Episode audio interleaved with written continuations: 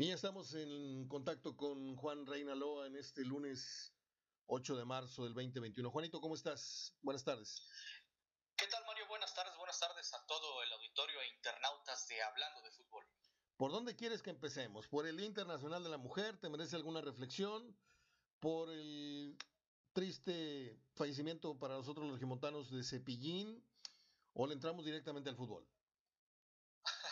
pues mira, rápidamente, pues una conmemoración de este día, en un mensaje para las mujeres, esta que los discursos han cambiado, pues antes se les felicitaba, se les mandaba flores y ahora, pues bueno, con esta ahora, eh, esta ola, eh, más bien dicho, de, pensamiento, de ideología, en el feminismo y algunas otras, pues bueno, ya eh, se pugna por un, por un mundo más inclusivo, no más equitativo y es totalmente válido y bueno, ojalá también que entendamos el mensaje en, en, nuestro campo, que es la comunicación, el periodismo deportivo y que haya, sobre todo que se corte esa brecha eh, de género que hay pues, eh, de más eh, compañeros y que sea más inclusión de compañeras periodistas que las que hay pues hacen muy bien su trabajo, aunque lamentablemente en, en otras ocasiones se ha cosificado, ¿no? todavía existe esta situación de que se ponderen primero las presentadoras más, más voluminosas, por ahí que, se pueda cosificar, entonces, pues, o que se preste más bien para esas interpretaciones, ojalá que, que, vaya cambiando. Y bueno, por el tema de Cepillín, pues una lamentable pérdida, es un ícono, una leyenda de la comedia, de, del entretenimiento infantil, y que bueno, pues eh, lamentable, ¿no? Y sobre todo regiomontano, que, que es eh, de nuestra tierra, por ahí me enteré que le va al Monterrey o que le iba al Monterrey. Sí pues bueno, un abrazo a, su familia y a, los deudos y a, toda la comunidad en general que apreció eh, y que creció con este importante personaje. Fíjate, tú no estabas todavía ni en planes este, de venir a este mundo cuando Cepillín, eh, yo no recuerdo mejores medios tiempos que los que amenizaba Cepillín en el estadio universitario. Era un partido de gordos contra celebridades. Este, y Cepillín era el árbitro. Y Cepillín ridiculizaba al árbitro.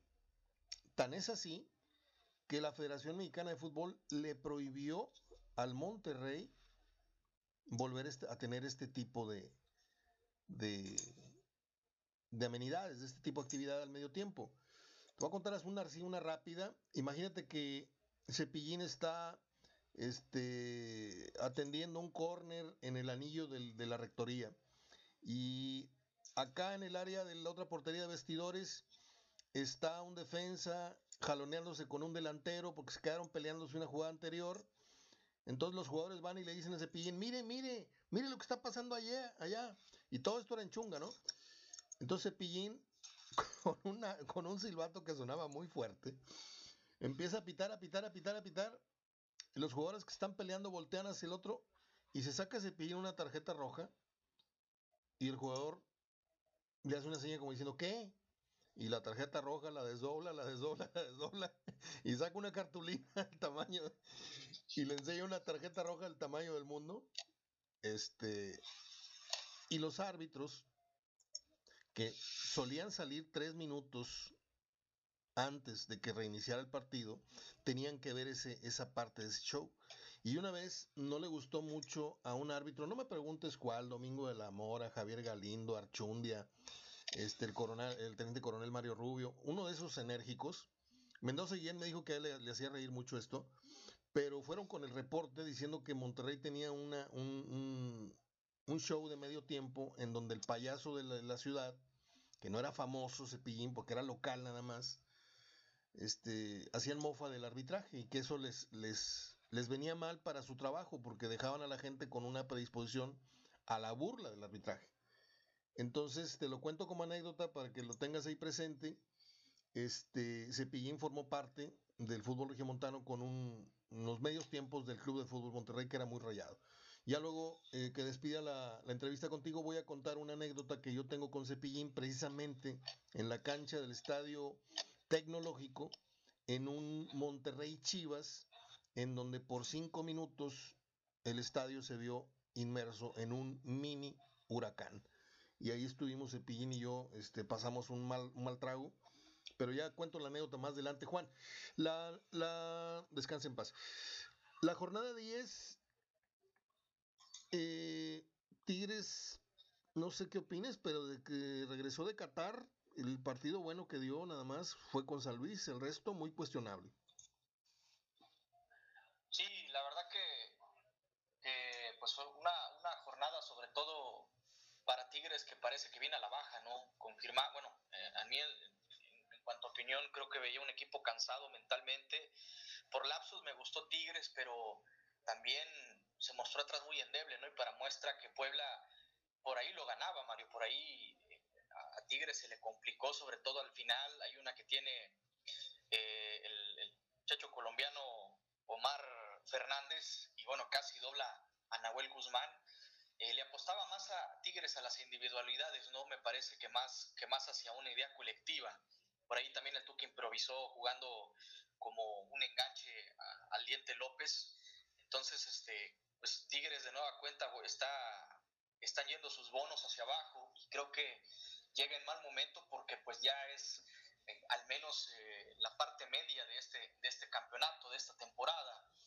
Y, bueno, pues eh, ahora se le va a venir otro partido en esta próxima jornada que va, va a recibir el, el, día sábado, por aquí tenía el, dato, va a recibir al Mazatlán. Sí. Y pues bueno, es, es, es un, puede ser un bálsamo, quizá este, por cómo ha venido jugando Mazatlán, porque es un equipo que da una de cal por varias de arena, entonces, este, puede, puede por ahí Tigres encontrar, pero pues la realidad indica de que este equipo pues sí está, está viniendo a menos, ¿no? Está viniendo a menos y ojalá que recupere el nivel por el bien, por el bien del, del, equipo, por el bien de la afición también, pero pues también te hace pensar de que cómo va a cerrar el torneo y cómo sobre todo va a llegar enfilado a liguilla si es que eh, por ahí también pues queda en un repechaje. Ya te da señales de que este equipo cualquiera, pues planteándosele bien, tratándole de jugarle ordenado, pues cualquier equipo le puede, le puede hacer partido y le, y le está sacando puntos, como ya te demostró Atlético de San Luis, ya te demostró el mismo Puebla, y inclusive en los últimos minutos contra Cholos. Sí, eh, estoy buscando en este momento, mientras me haces favor de comentar, eh, la estadística de la tabla general momento, no sé si la tengas yo, yo aquí ya estoy con Tigres en un sorprendente onceavo lugar. Yo sé que un partido menos que los dispararía tal vez al séptimo lugar que tiene el Atlas, este, pero me parece que eh, esta borrachera del de, Mundial de Clubes, eh, el chalala este de, de yo mejor que tú y que mi mejor papel y no sé qué, está nublando mucho el que al momento es una campaña bastante mala, ¿eh? Porque, pues, eh, los patitos, como en el béisbol, 2, 2 y 2, bueno, pues acá son 3, 3 y 3. 3 ganados, 3 empates, 3 derrotas. 11, 11 en goles a favor y en contra. O sea, me parece que Tigre está haciendo un torneo muy mediocre. Cuando sabemos que al final aprietas, al final está lo que cuenta, al final no sé qué, pero este equipo no está para andar con medianías, ¿eh? Me parece que la crítica ha sido muy pasalona a nivel local. No se le ha exigido a Tigres. Porque cuando Guiñac y todos se enteran que les estás tirando, se ponen a jugar, ¿eh? No sé si te has dado cuenta. Porque sí están muy pendientes de lo que se habla de ellos. A lo mejor no de nuestras opiniones, tuya y mía, pero este, si dos o tres horates en la televisión al mediodía les tiran un madrazo, ahí le están contestando y meten un gol y se lo restregan. O sea, sí están atentos de la crítica, buena o mala. Pero yo veo a Tigres este, a medio camino del torneo lo veo eh, no respetando lo bien o muy bien que hizo en el Mundial de Clubes. Creo que está tirando mucho cartel de lo que ganó allá. Sí, totalmente. Se está, el equipo ya está yendo en picada. Digo, no, no un concepto alarmista de mi parte, pero no al menos ya te, te, da una curva descendente, ¿no? Fíjate, en el torneo pasado, estas instancias en la jornada 11 fue cuando despuntó, que empieza la racha empatándole a León, que a la postre quedó campeón y que iba como uno de los líderes, le saca un empate en una jornada doble, y después empieza a ganar triunfos y llega a tener hasta cinco de forma con la racha se lo corta el América eh, de visitante. Entonces, este, en, la penúltima jornada, si, si mal no recuerdo. Pero entonces eh, yo pienso que Tigres es muy difícil eh, pensar que este equipo se puede enrachar por el calendario que tiene en las últimas, en las últimas eh, semanas, una racha similar a la que aconteció el torneo pasado. quizá a lo mejor sí le va a alcanzar para llegar al, al, repechaje, porque bueno, de que va a rescatar puntos, va a rescatar, pero creo que si se llega a enrachar en Tigres, quizá pueda tener tres partidos que pudiera ganar de forma consecutiva, pero no lo veo teniendo una racha como, como la que está teniendo. Bueno, la de Cruz Azul no hablamos, pero como la del torneo pasado. Eso es lo que, lo, que quería llegar con, con, este punto. Entonces, ya te da señales de que este equipo, pues bueno, se ha vuelto eh, más predecible en este torneo y ojalá, ojalá que, que, le saque provecho el Tuca al plantel, porque también el tema son eh, los cambios que, no realiza, son las situaciones también que, se van presentando conforme avance el torneo, pero, pero bueno, ese, es el diagnóstico que, es de Tigres, que, me parece, y yo sigo insistiendo que lo podríamos ver entre el, lugar 10 o entre el 10 y el quinto lugar, ah, pero no lo veo entre los cuatro primeros ya. Perfecto, me parece muy buen pronóstico ese. Eh, estoy viendo con mucha sorpresa que León está en el lugar 16 con dos ganados, un empate y seis derrotas.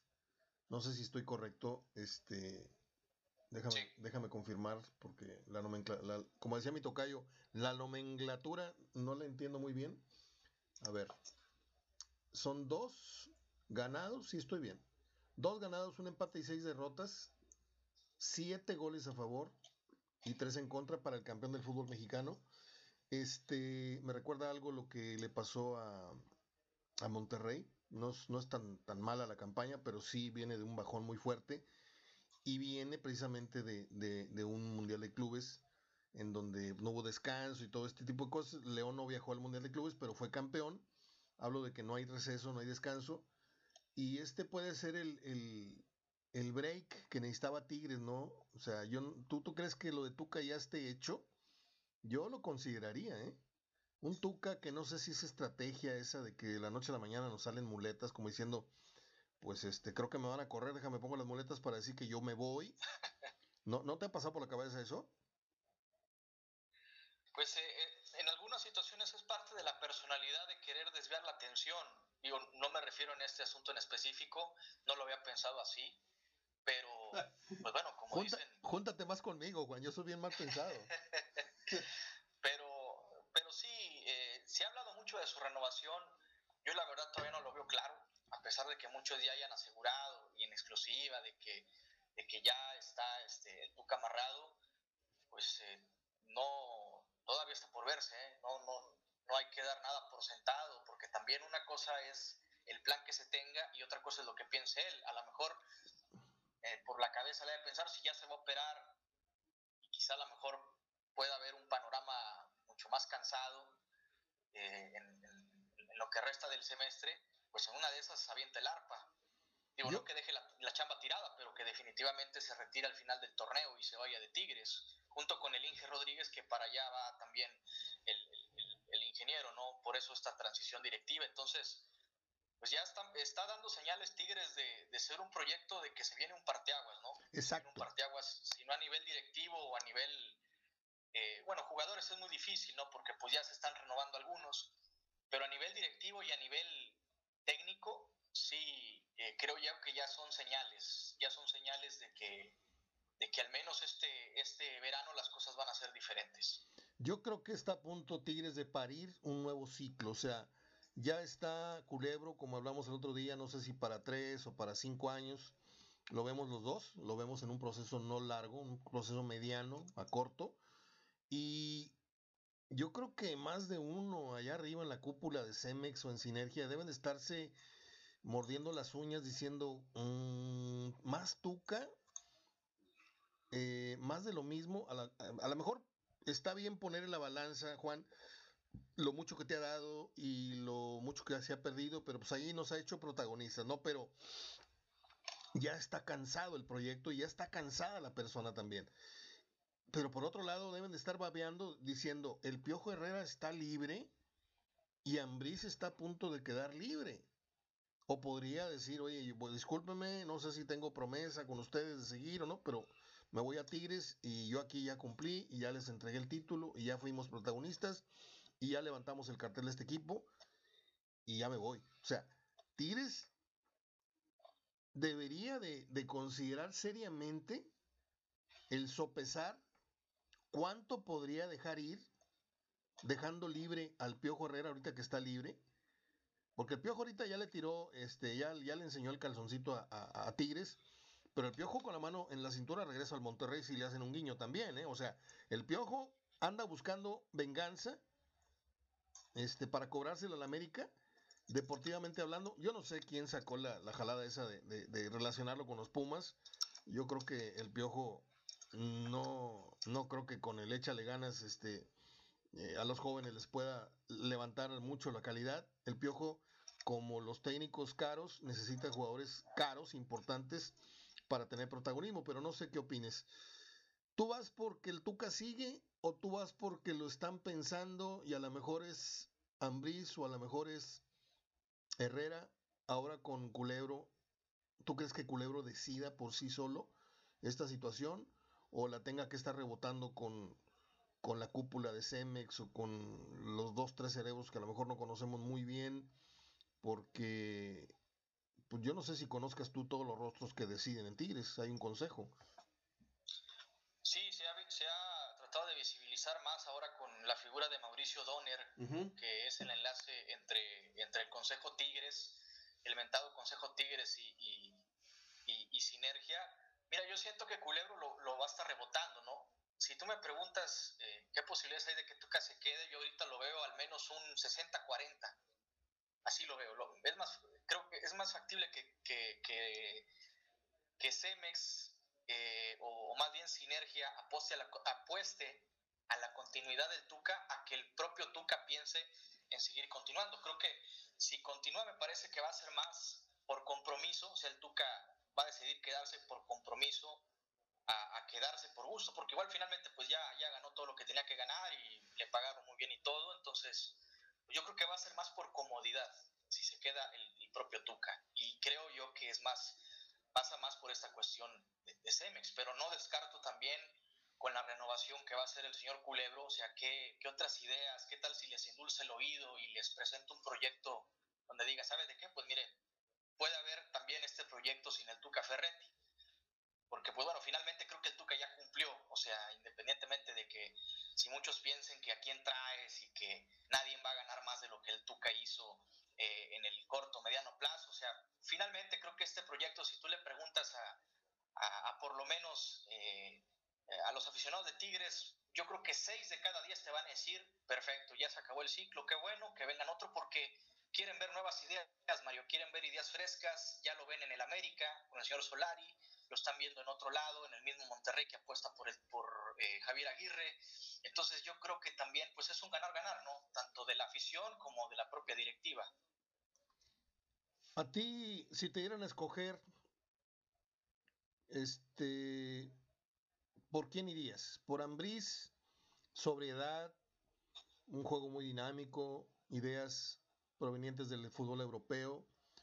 ¿O tratarías de como una pieza de rompecabezas poner al Piojo Herrera exactamente en el corazón de la afición, en el corazón tigre del equipo y en ese factor anímico que él inculca, más que, yo no digo que no tenga un progreso a través de los años en la cosa táctica, pero Herrera es más estamina, Herrera es más, más energético, más energía que, que, que Pizarrón desde mi punto de vista. Y Ambriz eh, le falta manotear, le falta mentar con una que otra madre para ser un poquito más llamativo para el mercado, pero es hoy por hoy para mí el mejor entrenador que hay en los últimos cinco años en la liga, con y sin títulos, ¿eh? Mira, es una muy buena, es muy buena el análisis que realizas eh, y también es una muy buena incógnita. Yo me inclinaría más, híjole, le daría el beneficio de la duda a Miguel Herrera le daría el beneficio de la duda porque creo que a pesar de, sus arrebatos, de sus, eh, de sus pasiones, o sea, de ser un, tipo muy temperamental, creo que igual eh, debe de, eh, quizá a lo mejor, hay que verlo en otro escenario, ¿no? En una plaza aquí como, como Monterrey en, otra etapa. Entonces, le daría la oportunidad a Miguel eh, y también, bueno, cumpliendo ese capricho a la afición, ¿no? Que quiere quizá equipo pues un poco más espectacular, ¿no? Con esta misma plantilla, con, con otra idea. Entonces, porque finalmente en, el caso de Ambris sí es, un, es una idea fantástica, es un entrenador muy eh, metódico, pero eh, yo creo que en cuanto a popularidad y en cuanto a, darle gusto a la afición, me inclinaría más por Miguel, por Miguel Herrera. Bueno, mm, yo creo que sería un gran espectáculo tener a Miguel en la ciudad. Él es mitad regiomontano, mitad chilango. Aquí vivió muchos años, aquí tiene negocios. En fin, yo me inclino por la seriedad y por otras razones táctico-estratégicas, me inclinaría por Ambriz.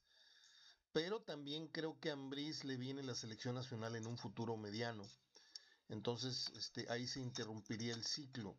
En el entendido de que Tigres, si va por un técnico, va por un entrenador nuevamente de época.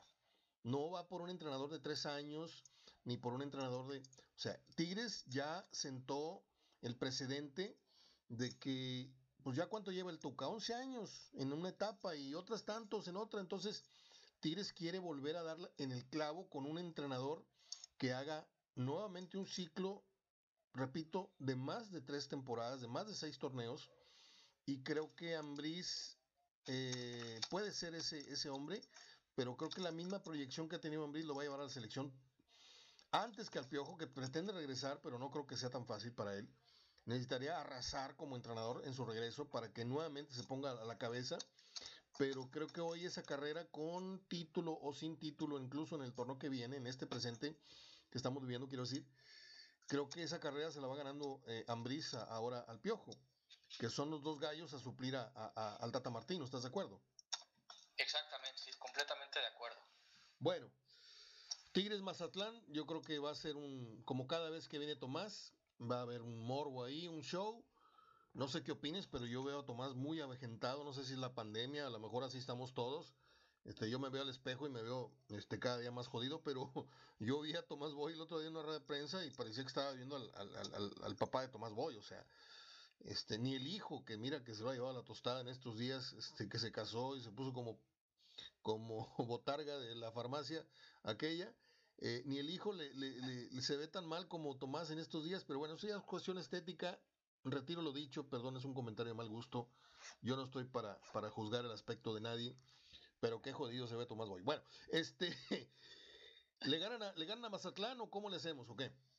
Yo creo que sí, le, le gana, le gana Mazatlán eh, ahora, bueno, Mazatlán tiene pinceladas, de repente se venta jugadas muy buenas, ¿eh? con tres toques eh, llega a la portería, sobre todo una jugada, un disparo de, de Zambeso, este de la muy buen delantero brasileño, que la prendió como venía y casi le sale un golazo de, tres toques. Entre que un jugador acarrea el balón, manda el balón a linderos del área, después este jugador se la toca a Zambeso y Zambeso define y, y pasa rozando al poste. Entonces, eh, no, yo, yo, veo, yo veo más factible que Tigres se, se reencuentre más con, con, la victoria y por eso te comentaba que va a representar un buen bálsamo para lo que viene. Esta es la jornada donde trona el primer técnico, ¿no?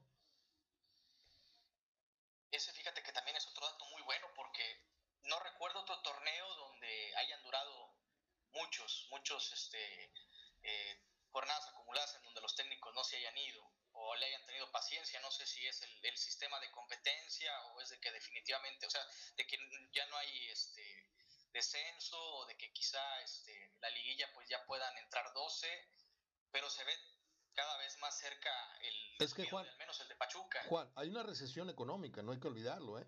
Entonces hoy, hoy, hoy no es tan fácil decir, ah, déjame correr a este, voy a traer al otro. No, espérame, no hay descenso, pero hay que hacer un pago. Ok.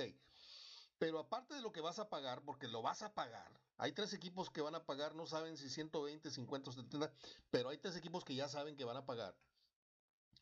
No quieren pagar aparte la cláusula completa de una rescisión de contrato de un entrenador y traer otro que no sabe si te va a dar resultados, aparte que van al matadero igual. Entonces, por eso, técnicos que, por ejemplo, Pesolano, que ya debió haberse ido, ¿sí? ¿Estás de acuerdo?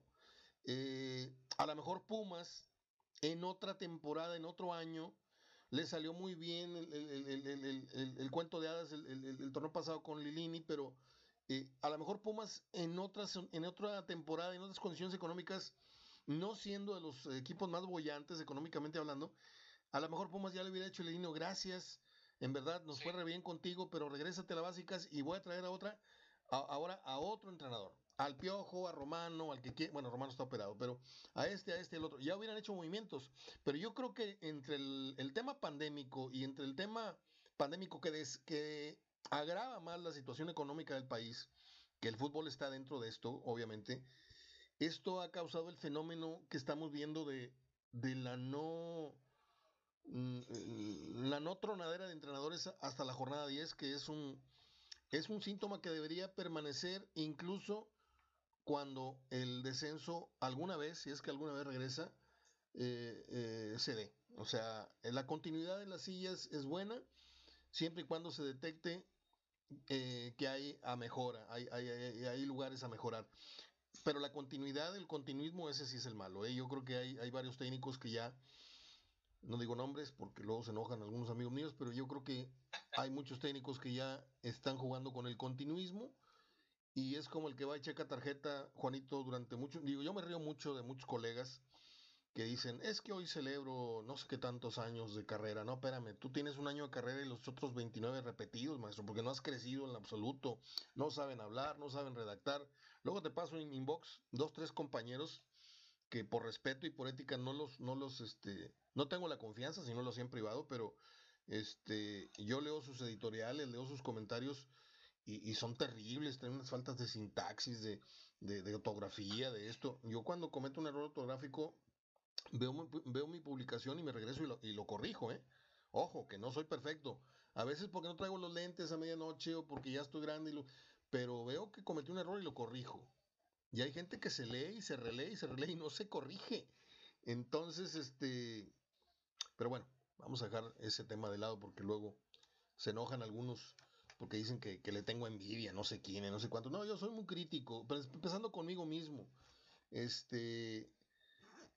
Así es de que cuídate, Juanito, porque te, leo. Ah, a propósito, leí tu editorial que publicaste en no sé qué medio. Este, estoy muy celoso. ¿Por qué no, por qué no publicas en el blog HDF? A ver, dime, dime. Ah, bueno, pues eh, la encantado también de colaborar. ¿Cuánto, cuánto cuestas? A ver, ¿qué, qué, qué? sí. No, es una carnita asada Ándale. Oye, está, está puesto esto, ¿eh? Para juntarnos tú y yo nada más. Eh, y un amigo, Fernando este, Arispe, que es un vecino. Podemos estar los tres. Eh, vela programando para la fecha FIFA, el día que no haya jornada el sábado. No sé si esto le falta una o dos semanas. Pero vela apartando, ¿eh? Para que estés llegando aquí a, tu casa a eso de las... Ah, siete y media, ocho, y te estoy... ¿Tú manejas o, andas, te mueves en Uber? Sí, sí, Ah, manejas. Eh, manejo. Ah, muy bien.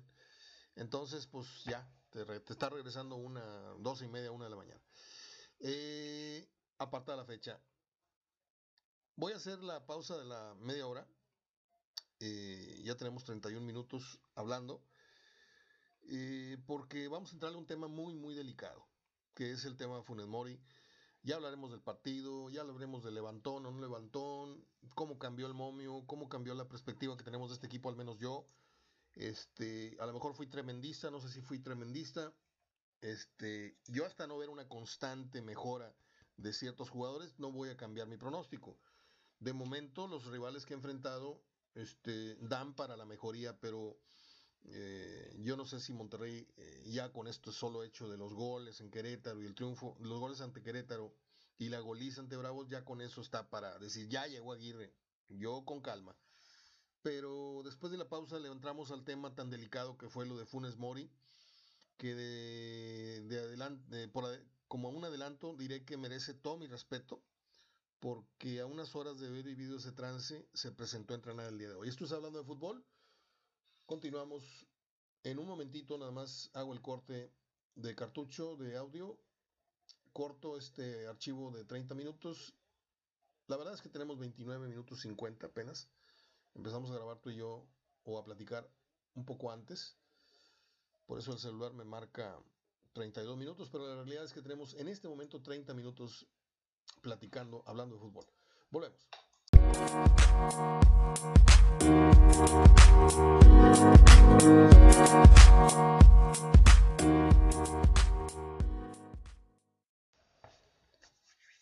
Ok, estamos de vuelta con el segundo tiempo de este programa de hoy, lunes 8 de marzo del 2021, Día Internacional de la Mujer. Un gran abrazo para mi señora madre, tiene 82 años. Eh, cada día se, se va despidiendo un poco, un poco más de la realidad, pero la tenemos con salud, con algunos momentos todavía de, de mucha lucidez, de mucha alegría y, y, gracias a la vida por, por, la madre que nos dio, gracias a, a, la vida por mi hija y por todas las mujeres que, que han tocado nuestros sentidos, nuestro corazón en su día, aunque debería ser todos los días, como el Día de la Madre. También el Día del Padre debe ser todos los días, ¿eh? porque son muy chifladas las viejas, este, nada más a ellas las consienten y a nosotros no nos tiran ni un lazo. Bueno, Juan, platicaba fuera del aire contigo, no sé si estás de acuerdo. Esto que ocurrió con Funes Mori es muy diferente a un asalto en un crucero. Eh, hablando de personalidades, hablando de un futbolista, porque no es el primer futbolista que atracan, ¿sí? Este no es un secuestro. El secuestro tiene que ver con, con otro tipo. Yo he platicado con, con psicólogos y, esto que te voy a decir está, es, es, es, estoy informado, pues. Los efectos psicológicos de un secuestro son muy diferentes, a lo mejor son más graves, pero son muy diferentes al, al efecto, a las consecuencias de sufrir una violación de tu hogar. Porque sientes que tu hogar ya no es el lugar seguro que era antes. Amén de las, pertenencias que le robaron a, a, a, Funes Mori, que es medio millón de dólares entre joyas y relojes muy caros y esto y lo otro, lo estoy leyendo en este momento. Eh, creo que esto debe sentar un precedente. Ya te adelanté cuál es mi teoría, pero antes de manejar esta teoría, yo quiero que me digas qué opinas de lo que pasó. Pues la verdad que lamentable, ¿no? Que lamentable por, porque fue una nueva víctima de, de la delincuencia y obviamente los delitos pues siempre son, son lamentables, ¿no? Pero en este caso, eh, él sobre todo por, tratarse también de su familia, ¿no? Que se dice que hasta se metieron los hombres armados y lo encañonaron y después, pues bueno, le retiraron parte de, de su patrimonio que, que dicho sea de paso, pues no es poca cosa, pero al margen de eso, qué bueno que esté bien,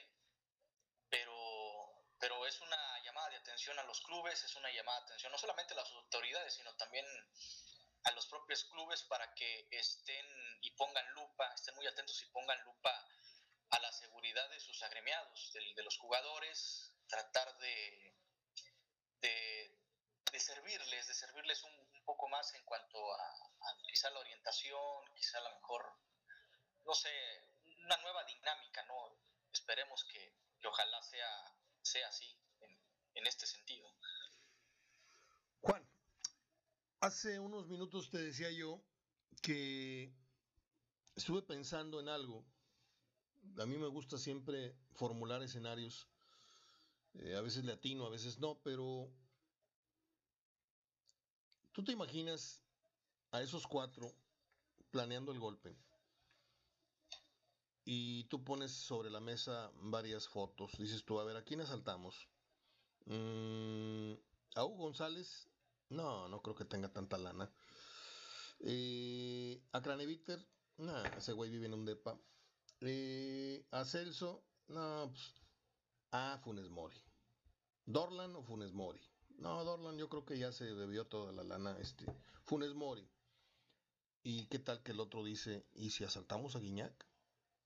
¿Tú te imaginas la noche que pasó Guiñac cuando le llegó el telefonazo, o si no es que estaba acostado viendo el celular y se dio cuenta de, la publicación, en donde se entera que el histórico, casi histórico de Monterrey, que está dos goles, tres goles, es sometido por cuatro sujetos armados en una residencia, en un complejo habitacional cercado en la herradura, en el campo de gol, la herradura, que es una fortaleza, y que libraron esa seguridad y se metieron hasta las mismas barbas, hasta la cocina, le vieron lo blanco en los ojos a Funes Mori a su esposa y a sus niños que deben haber vivido una, una cosa traumática. Yo publicaba anoche que qué difícil situación para la familia Funes Mori, para la señora, que si, finalmente, no sé si lo sepas, pero son las que deciden la suerte de muchos futbolistas cuando no se sienten a gusto con la ciudad, cuando no se sienten a gusto con la seguridad, cuando extrañan a la familia o cuando... Y así se fue un día el Coto Sierra. ¿Por qué? Porque la mujer no se adaptó y así se han ido otros jugadores por problemas familiares, se van atrás de la mujer, como eh, Edu Vargas, como eh, Sobis, como este. Son muchos, muchos. Les puedo yo contar de muchos futbolistas a los cuales se les ha llevado la mujer o la problemática de la mujer del equipo local. y ¿Tú te imaginas a Funes Mori con el descontento, el susto eh, lógico, obligado de, su señora y con una casi respuesta inmediata de nos vamos de aquí? ¿O tú te imaginas a la señora limpiándose las lágrimas diciendo no pasa nada, échale ganas, rompe el récord y vete feliz a la selección?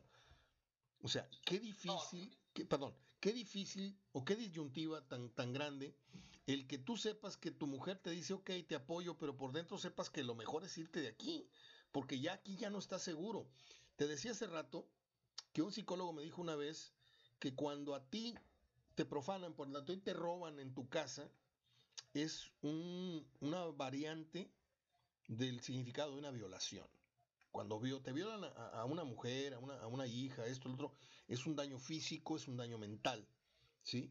Y siempre vas a sentir como que alguien tomó algo, algo muy íntimo tuyo que no, no, que tú decidiste dárselo a otra persona a lo mejor más adelante, pero que alguien te lo arrebató. Pero cuando alguien entra a tu casa, que es tu, templo, tu iglesia, tu, tu, cueva, tu guarida, tu todo, y lo encuentras todo al revés, y lo, cuando nunca te ha tocado llegar a casa de alguien que asaltaron, que te, que te, que te, que te piden ayuda, entra, encuentras todo al, al, revés, los cojines, los cajones de ropa en la bol, eh, en el piso, los colchones al revés sientes una sensación tan desagradable y tan triste y la depresión queda y el miedo queda porque dices, ¿y cuándo van a regresar? Te voy a contar algo rápido. Aquí a 30 metros vive una familia de apellido de la Mora que entre los años 70 y 80 los asaltaron cuatro veces. Cuatro veces se metieron a su casa. Llegó tal el descaro de estos, de estos este, maleantes que un día que llegaron los de la mora de no sé qué viaje o de no sé qué fin de semana, había un huevo con chorizo en un sartén, había cocas a medio servir, o sea, no solamente entraron a robar, sino que se hicieron de cenar. O sea, de ese pelo te estoy hablando. Eh, yo no sé qué opines, pero si yo fuera Funes Mori, estaría considerando entre la, opción de la, de la balanza de, pues sí, la selección, pues sí, estoy a punto de ser histórico, pero sí, mi familia está en muchísimo riesgo. Ahora, tú hablabas de ponerle seguridad, atención a los jugadores, a todos o a los más caros. O como te dije fuera del aire y aquí voy con mi propuesta. ¿No te parece que los equipos locales, tanto Cemex, bueno, las empresas locales que, que están detrás de nuestros equipos, tanto FEMSA como CEMEX, ¿no te parece que tienen la capacidad de sobra, económicamente hablando, para crear un complejo habitacional en donde a partir de este 9-11 futbolísticamente que estamos viviendo, porque esto es un 9-11 para el fútbol, porque hoy Guiñac no se va a mover a la vista o no a la vista de todos sin un par de guarudas puestos por Cemex, si no es que ya los tenía. Puede tener una chichincle que te ponga el club, un chofer, esto, el otro, pero desde hoy le van a resguardar su casa a Guiñac, a Pizarro, al Diente, a todos los millonarios. Porque los rateros escogieron millonarios. Porque si no escogieron a Charlie para atracarlo, si no escogieron al Mochis, si no escogieron a... es porque saben dónde está el millón. Estos güeyes ganan 3, 2, 4 millones al mes y segurito, segurito tienen lana clavada ahí en joyas o en bienes. Y por eso fueron por él. Pero ¿no te parece que en un futuro podría darse el caso de que Monterrey construyera un complejo habitacional, una torre de departamentos para solteros o para recién casados que no tengan familia todavía, este, y otro de unas seis casas para los promedio extranjeros que tengan con familia, y ahí cierras totalmente ese espacio y lo, y lo, lo permeas de mucha seguridad, de muchas cámaras, y aparte los pones a nada de, de las instalaciones donde entrenan. Es una idea muy marihuana, no sé si es una idea muy correcta para ti, pero eso es lo que yo he venido pensando de la noche de ayer a hoy, en que muchas cosas desde el primer minuto que se dio a conocer esto, están cambiando ya en, en, el, en, la, estructura, en el organigrama de las instituciones, Tires y Monterrey, están por saberse o no saberse muchas medidas que se van a tomar.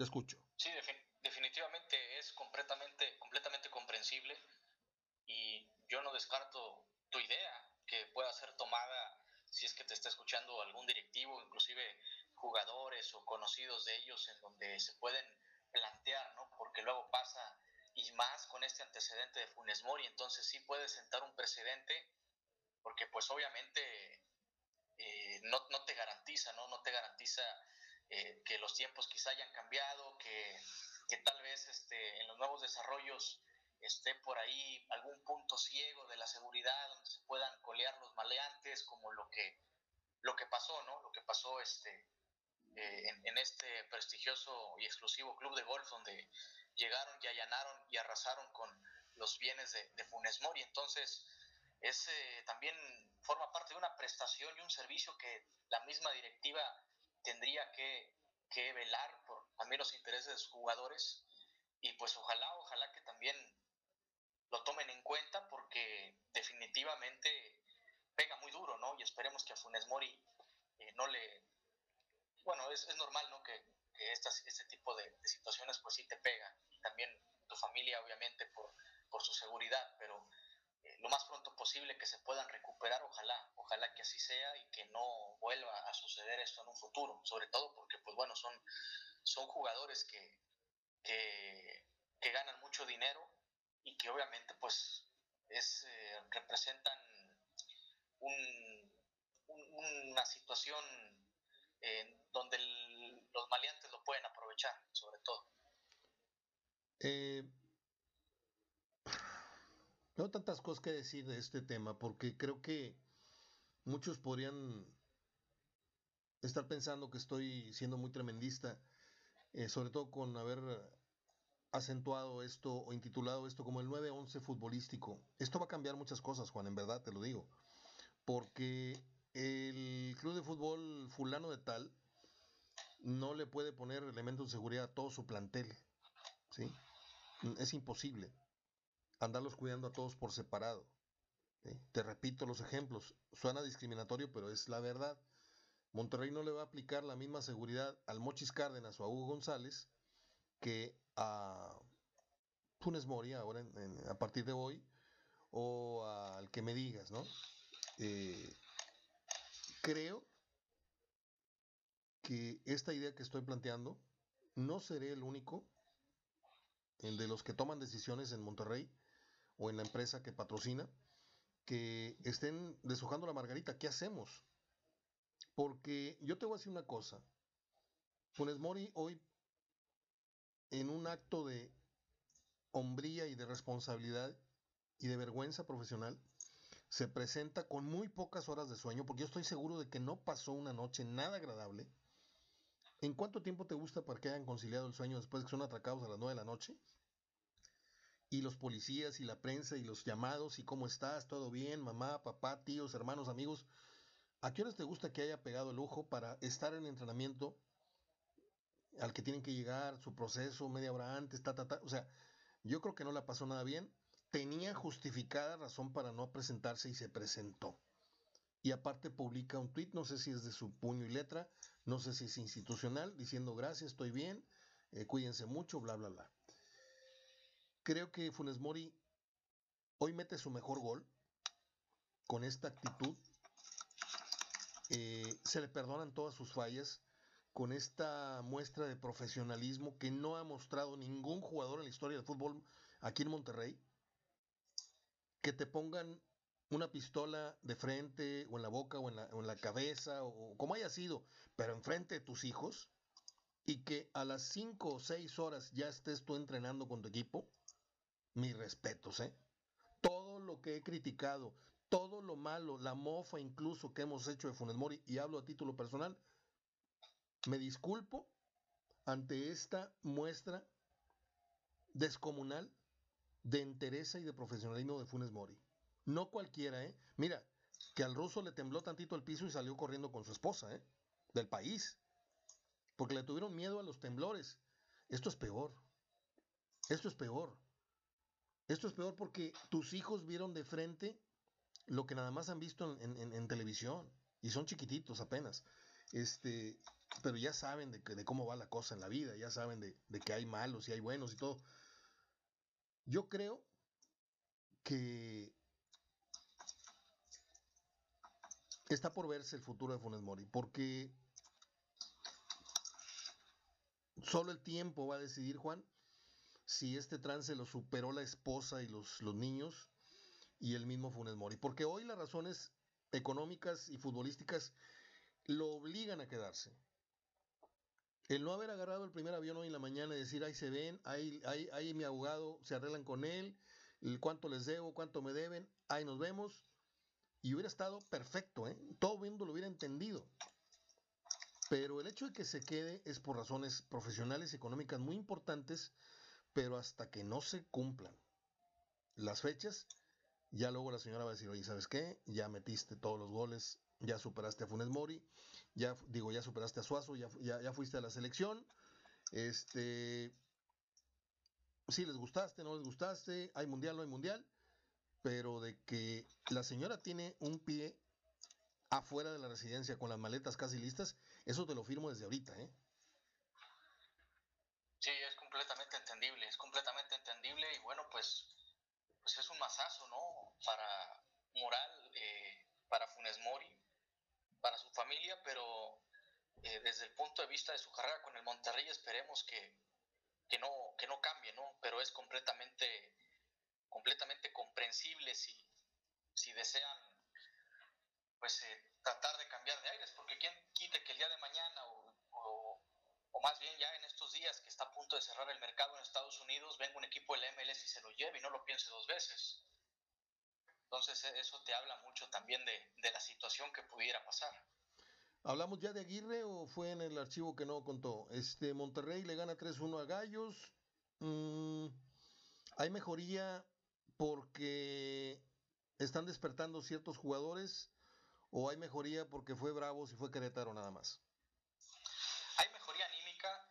Yo siento que también en cuanto a confianza, pero también hay que, hay que ser realistas. Eh, le, ganaste, le ganaste un equipo que como Bravos, de capa caída, eh, un equipo contra Querétaro que también fue serio, Monterrey hizo valer el, trámite, pero al menos en cuanto a lo que se pide de Monterrey, que sea quizá la mejor contra ese tipo de rivales que aproveche, me parece que, que mostró buenas credenciales, ahora contra León pues es otro escollo independientemente de que, de que venga mal, moralmente no deja de ser el campeón, y si le gana, que me parece que Monterrey está cerca, al menos en cuanto al pronóstico, porque así lo han dicho los números recientemente, eh, va a llegar con muy buenos números para el sábado, que es el partido frente a Cruz Azul, que es ahí donde va a ser la verdadera prueba de fuego de qué está hecho este Monterrey de Aguirre. Entonces, sí, sí hay una mejoría, eh, pienso yo, a pesar de que hayan sido equipos, pues, de credenciales no tan buenas en el campeonato, pero al menos en cuanto a confianza a Monterrey le ayuda. E insisto, el sábado es donde vamos a ver el verdadero nivel en donde está parado el equipo de Aguirre, Mario. 18 puntos, Juan, con un partido menos, tercer lugar en la tabla, empatado con, con Toluca, que tiene los mismos 18, Santos y, y, un sorprendente Puebla que viene atrás con 16. Eh, y de ganar el partido pendiente, estaría pues sí, todavía eh, abajo del América que tiene 22. Vamos a esperar a ver qué, es lo que pasa. ¿Qué, ¿Qué, te gustó de esta jornada 10? ¿Qué partido te gustó más? ¿Qué equipo te llamó más la atención? ¿Quién a la baja, quién a la, alta, a la alza? Pues apostando el América.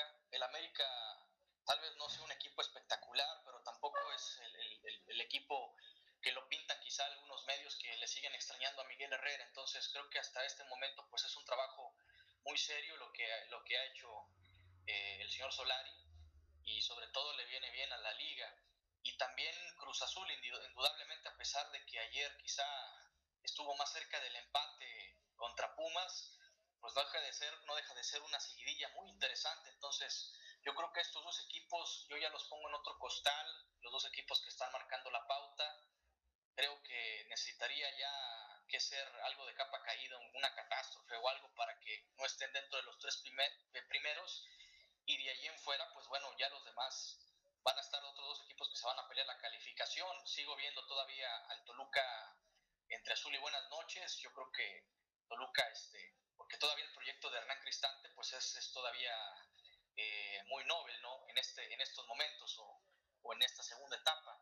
Pero al menos creo que Cruz Azul y, y América, esos son los dos equipos que, que se diferencian del resto. El otro que me sorprende también es Santos. Santos, a pesar de su limitado plantel, está haciendo muy buen torneo entonces, eh, estos equipos son los que, los que me han gustado, los que por ahí, bueno, que creo que ya se está atorando, pero vamos a ver el día de hoy cómo, cómo puede levantar, es el, es el de Cholos. Se, se, presta, ¿no? Porque va contra un Pachuca que es el, es el colero de la general. Y de ahí en fuera, bueno, también me sorprende el Atlas, esta mejoría que ha tenido, que muchos no se explican cómo está ahorita en séptimo, sexto lugar.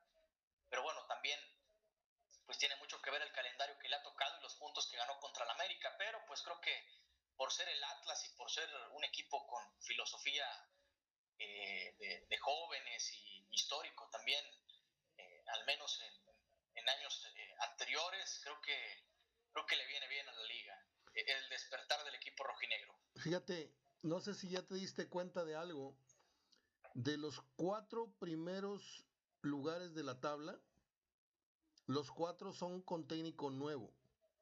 Y de los seis primeros de la tabla, cinco de los seis es con técnico primerizo. Órale, está interesante. ¿Verdad? Sí, sí, sí. Bueno, Juanito, pues eh, algo más que agreguemos. Eh, yo voy a terminar el programa después de platicar contigo con la anécdota de Cepillín para que te quedes ahí en la grabación más adelante que la publique el programa, eh, si quieres escucharlo. Gracias. Porque Estoy viendo que mi buen amigo el doctor Alberto Barrender le está publicando una foto de Cepillín con el, espectáculo de medio tiempo que alguien viene comentando que alguna vez hizo. No, era una cosa instituida en los medios tiempos. ¿sí? Hasta que la federación, y ahorita me adelanto, eh, o abondo más en esto, la federación luego le impidió al Club de Fútbol Monterrey tener ese tipo de, espectáculo. Pero ahorita vamos a, contar la anécdota. Eh, pues es todo. Yo creo que hablamos de Cepillín, que paz descanse, del Día de la Mujer, de Funes Mori, su problema, del Monterrey, de Aguirre, de los Tigres, eh, de la jornada venidera para Tigres y Monterrey. ¿Tú crees que el verdadero reto está ante Cruz Azul y no ante León también? Sí, entre, León, ante León pues en menor medida, porque creo que León como quiera pues viene de capa caída. Estoy de acuerdo, pero León en cualquier momento recupera la memoria, ¿eh? Cierto, sí, sí. O sea, yo creo que Monterrey, favorito, lo que tú quieras, pasado mañana. Sí, pero donde descobijen a Monterrey y lo volteen como un calcetín, de repente dices tú, si ha venido Chivas con menos equipo que, que León y le ha ganado a Monterrey en sus mejores momentos, imagínate que León, que ahorita no das nada por él, no sé cuántos videos has visto tú en, en, las redes sociales de, estos leones que parece que están muertos y de repente se paran y, y, agreden y, y, por ahí hay uno de un cazador que se está mofando del león que mató y viene el amigo y pum, se les echa encima.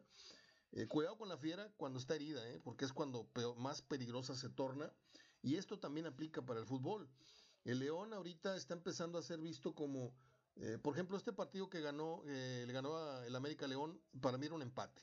¿sí? Trae una racha de puntos muy malos, pero el accionar no dice tanto, no ha jugado tan mal como para tener los puntos que llevas a lo que quiero llegar. Cuidado el miércoles, cuidado el miércoles, porque León necesita un golpe mediático, futbolístico importante y venir a darlo en Monterrey sería para ellos el levantón. Y aparte están en buen momento, ¿eh? porque se pueden dar el lujo de andar re mal siendo campeones de medio torneo. Ya lo hicieron todos, ¿por qué nosotros no vamos a descansar medio torneo siendo campeones? Y a lo mejor con el regreso del Chapito se ponen a jugar y ahí te encargo de qué estamos hablando en la jornada 17. ¿eh? Es todo, Juan. Sí. No sé si quieras ponerle el moño a tu participación el día de hoy con algún apunte. Pues nada más eh, invitar a, la reflexión ¿no? en este Día de la Mujer, darles eh, su lugar que, merecen en cualquier eh, ámbitos de la vida y bueno, pues en términos generales esperemos que también sea, sobre todo para los equipos regios, el, el despertar, ¿no? Monterrey lo confirmó y en el caso de Tigres, pues que sea para despertar, ¿no? En, el cierre de torneo que, se le avecina. Ojalá que, logren abrir eh, los ojos y encaminarse. ¿Cómo se llama tu mamá? Se llama la señora Adela, le mando un saludo. Adela, ¿y qué edad tiene? Ella tiene 52. No, hombre, qué, qué vergüenza, soy mayor que tu mamá, mamá y, seguro de tu papá. Este, sí, soy muy, muy feo, ya, ya está tan grande. Eh, ¿Tienes una hermana de qué edad? 27. 27 años, se llama, se llama Mirna, mi hermana. Muy bien. También un saludo. Bueno, un abrazo para, para ellas, una felicitación, porque tienen un, un hermano muy, muy fregón y un hijo muy fregón. Este, Juan, ¿cuándo platicamos? ¿El miércoles o a mí me yo te echo de menos el, el viernes para echar una platicada de la jornada que se viene? No sé qué opines. Sí, el, si gustas también nos podemos eh, conectar en esa en esos días y con toda confianza. Porque la gente, la, gente me lo pidió, ¿eh? La gente me pidió, les, les has gustado mucho este, esta, esta, ahora sí que esta sinergia que estamos haciendo, esta química que hacemos, le gusta a la gente. Ya no te voy a pasar más, más piropos porque te me puedes, este, igual que Charlie, te me puedes echar a perder. Entonces, nada más te digo que le ha gustado mucho a la gente tu, tu participación y estamos en contacto miércoles, viernes. Claro que sí, congratulado, agradecido también por, las muestras de afecto. Ok, este, ya formalmente te digo que si gustas eh, puedo replicar tu comentario editorial, lo podemos publicar con la periodicidad que tú tengas en el otro medio que haces, o si quieres dedicarle un texto especial a Hablando de Fútbol, eres bienvenido para que participes de manera escrita en la página, incluso puedes manejar los controles de la página con toda mi confianza para que publiques a la hora que tú desees eh, comentarios, eh, cosas estadísticas. O sea, yo en, esto que lleva el historial del blog le he confiado los controles a dos, tres amigos. No me han sabido responder porque pues les digo que sean los sensores ahí, publican groserías y no se enteran y, si se enteran no, no le mueven. Entonces no, no me entendieron el concepto. Este, yo no te quiero hacer responsable ni que estés al pendiente de mi página, pero sí te voy a dar los controles para que tú publiques a la hora que desees editorialmente este, y te sientas en la libertad porque desde hace ya unos días somos un, equipo de trabajo tuyo, Juan. Gracias, gracias, de verdad que gracias, lo aprecio mucho y pues bueno, ya nos estaremos ahí leyendo en, el blog de HDF. Muy bien, Juan. Abrazo de gol. Abrazo de gol y buenas tardes. Buenas tardes. Es eh, Juan Reinaloa. Bueno, pues... Ah,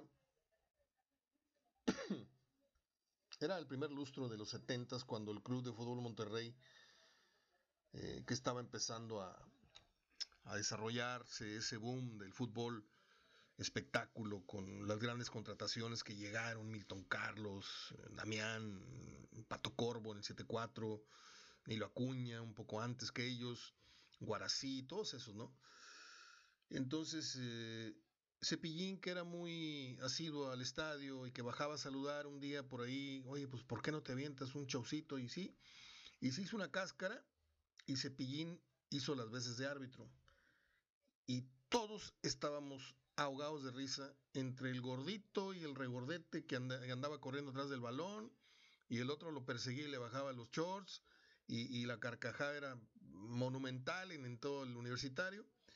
Y oye, pues repite a los 15 días. Y ja, ja, ja, ja, ja, y Cepillín, el árbitro, el árbitro miope, el árbitro simpático, el árbitro burlón.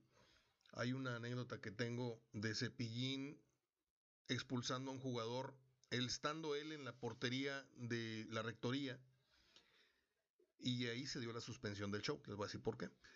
Estando eh, en la portería, en donde en el primer tiempo se vea una, una, una acción de gol que a Monterrey no le marcan un penal en el partido.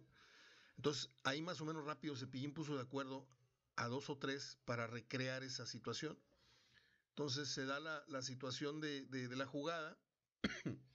Entonces el jugador que agredió se va corriendo rumbo a su portería, hacia los vestidores, porque era un defensa. Entonces Cepillín le, le, silba, le silba, y el jugador no se detiene y se va corriendo y le silba, mientras le saca la tarjeta roja. Entonces el jugador ya cuando va llegando a su área contraria, le dice, ¿qué quieres? Le hace los hombros así, los encoge, le dice, ¿qué quieres? Le dice Cepillín. Y Cepillín saca una tarjeta roja que la desdobla, la desdobla, la desdobla, la desdobla, la desdobla, y hace una cartulina del tamaño de, de sus dos brazos extendidos, y esa era la tarjeta roja, y todo el estadio riendo.